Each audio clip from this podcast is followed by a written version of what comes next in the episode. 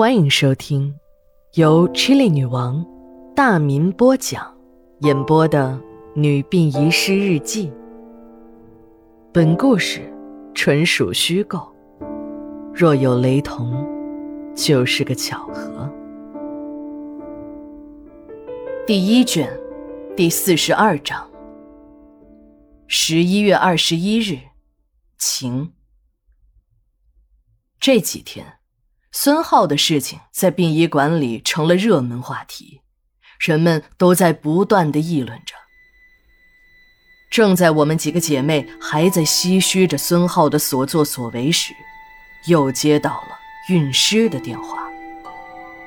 等我们赶到现场，发现那是一所农村的小学，年久失修，已经破败不堪。深秋的时节，屋顶上的野草已经发黄。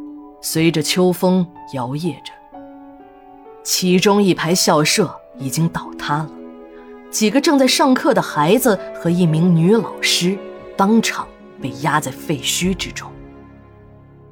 听现场的救援人员讲，那个女老师离门最近，是完全可以自己逃出来的。然而事实却是，女老师把几个孩子送出来之后，又回去救其他的孩子。女老师死亡时保持着一个浮在地面上的状态，就在距离女老师几公分远的地方，两个已经吓呆了的孩子躲在讲桌下。听两个孩子说，教室倒塌时，他们吓得腿都软了。老师把同学们救出去几个，等再回头去救他们的时候，整个房顶倒塌了下来。老师就用尽了最后的力气，把两人推到了讲桌下面。孩子们获救了，而女教师却献出了自己年仅二十岁的年轻生命。其实，这座学校早已经被并到了离这儿有几十公里的镇上，但由于各种复杂的原因，很多老乡不愿意让孩子到镇里上小学。每天坐着报废的校车，学校呢还有名目繁多的收费，让还没有完全脱离贫困的老乡们无法负担。所以，小学并校后就留下了两名老师，就在这所没有人修缮的破败校舍内给孩子们上课。镇中心小学的校长也赶到了现场，这个五短身材的中年男人。已经在镇中心小学当了十年的校长，学生们的钱那是最好赚的，只要打着提高学生成绩的旗号，给他们多订一点教辅材料，再推销一些根本就没有人看的盗版书，校长的回扣就源源不断了。再加上，这个校长那是生财有道，还在学校里办了一所食堂。强制学生必须在学校就餐，还和社会上的奶厂、水厂、食品厂、文具厂等方方面面的商家展开了双赢的合作。自此，学校呢就有了指定品牌的牛奶、指定品牌的矿泉水、指定品牌的文具，名目繁多，不一而足。总之。只要是和学生沾边的东西，总会有商家找这个校长合作。为了自己的产品也能在学校唯一指定，大把的回扣那自然是少不了的。更雷人的是，一个避孕套厂家的业务员找到了这个校长，让他帮忙推销自己品牌的那种，据说是无坚不摧的避孕套，回扣嘛就大大的有了。校长的脑袋很灵光，这种东西，小学生那是用不到的，那学生的家长也用不到吗？就立刻召开了一个家长会，在会上，这个校长大谈生理健康，让下面的家长啊是云里雾里的。最后，校长委婉地说：“家长健康，孩子才能健康。”你们要是万一搞出事，孩子怎么办？别的品牌的套套不够安全，我们出于对学生家长的关心，特别和生产厂家定制了这款加厚的、无坚不摧的超强安全避孕套。家长们都是敢怒不敢言，那只能乖乖拿钱购买。校长语重心长地说：“要知道你们的性保护意识如此淡薄，早就应该关心你们了。从下个月开始，每个月一次，就把一年的钱都交了吧。”第二天，避孕套厂家的业务员就和校长坐在了一个饭桌上，推杯换盏之后，业务员表达了老板的意思：五五分成。看着那个肥头大耳的校长，眼睛已经眯成了一条线。业务员呢，又不失时机地说：“我有一个推销卫生巾的品牌，不知校长大人可否帮忙啊？呃，还是按这个分。”不久，学生的家长们都受到了学校的特殊关怀，无不感激涕零地把大包小包的卫生巾提回了家。其实啊，校长还是有无数次的提升机会的，但有着老黄牛精神的校长还是愿意工作在教育的第一线。这种默默无闻的为学生和学生家长的服务精神，得到了上级领导无数次的表彰，什么先进工作者、先进个人、劳动模范，甚至还弄到了一个出国访问的机会。作为我们国家教育界的精英，向国外的同行们介绍着先进的中国式办学理念。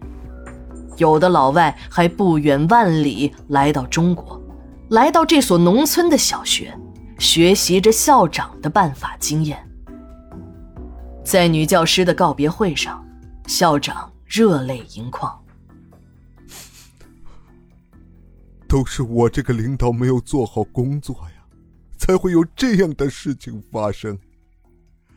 要是早点让孩子们享受到中心小学的全面服务，就不会有这样的事情发生了。声泪俱下的告别致辞让很多人动容，尤其是电视台摄像机的镜头，从来就没有离开过校长的脸。报社的记者在告别会结束后，不失时机的对校长进行了采访。一时间，长枪短炮一起对准了这个教育界的大明星，而那个女教师的遗体再也没有人关心，被默默地推进了火化间。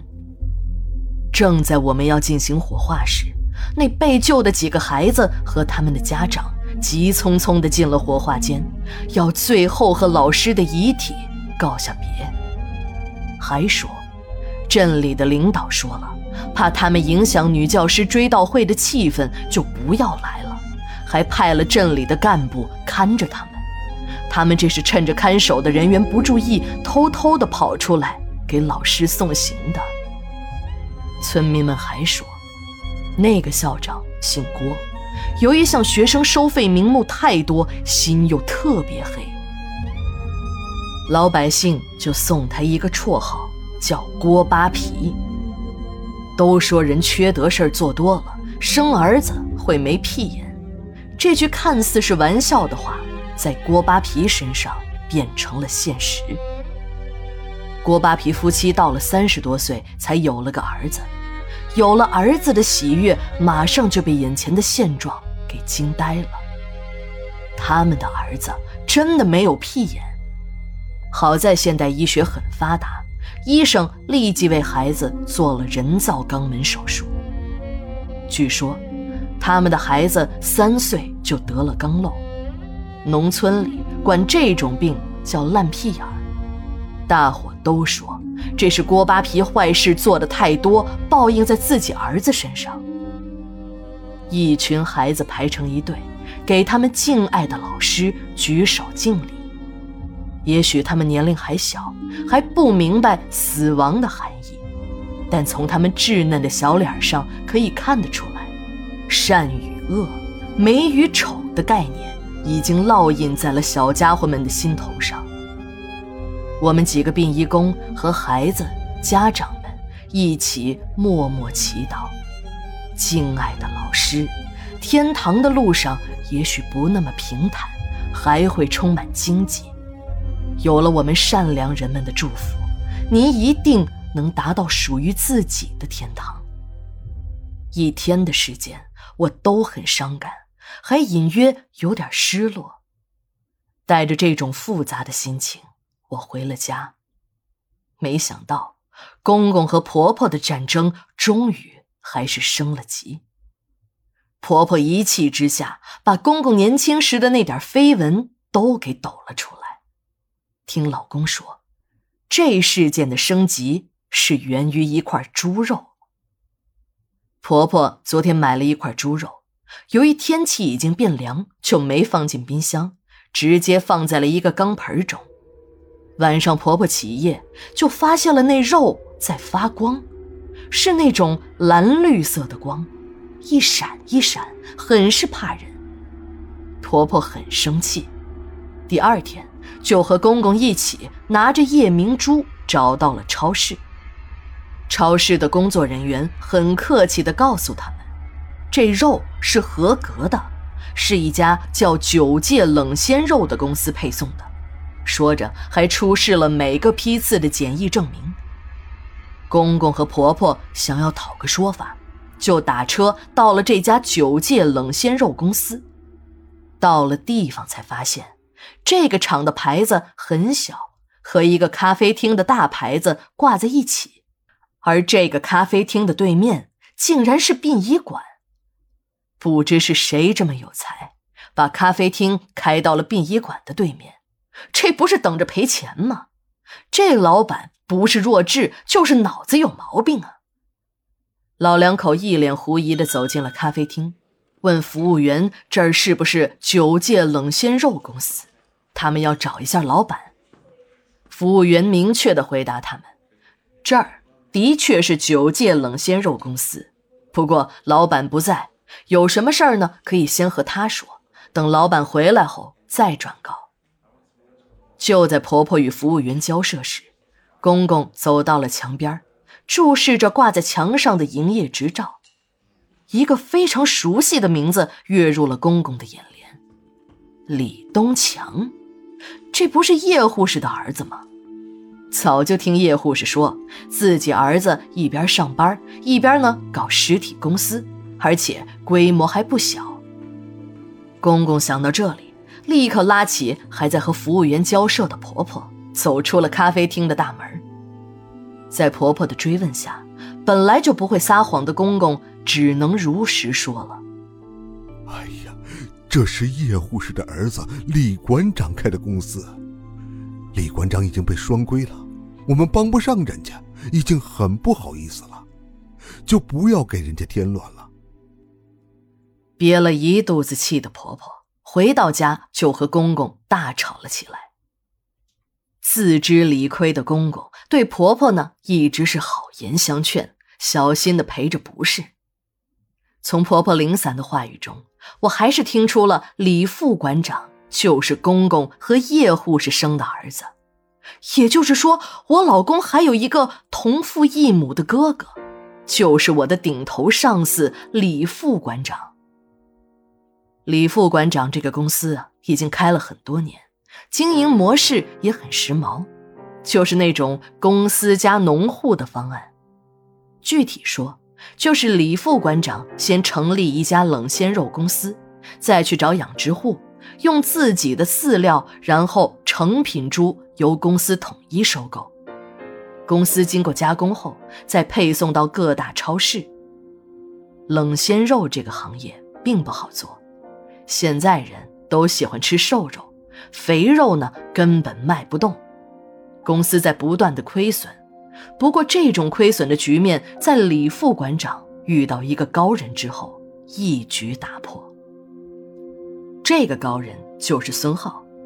孙浩看到整天愁眉苦脸的表姐夫，心事重重，在一起喝小酒时问李副馆长，李副馆长就如实相告：“我现在已经欠了银行上千万，还有很多是从民间借的高利贷。”如果企业再继续亏损下去，我就真的要去坐牢了。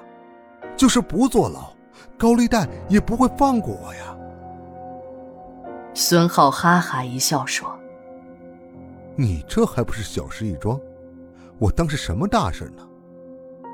从现在起，你就把心放回肚子里，听我的，包你还清银行贷款，还能赚大钱。”李副馆长像是捞到了救命的稻草，一个劲儿的感谢。哎呦，只要是能还清银行贷款和高利贷，那就烧高香了，还敢想赚钱？孙浩微笑着，把一条发财妙计传授给了李副馆长。李副馆长一听，那叫个激动啊！高兴的蛋疼啊！和你孙老弟真是相见恨晚呐！我马上就去布置。几个月后，李东强的公司业绩上来了，公司生产的冷鲜肉成了居民菜篮子中的必备品。公司的业绩涨了，养殖户的养殖热情高了，终端的零售商赚了，老百姓的餐桌丰富了。这个看似多赢的表面下，隐藏着恶毒的真相。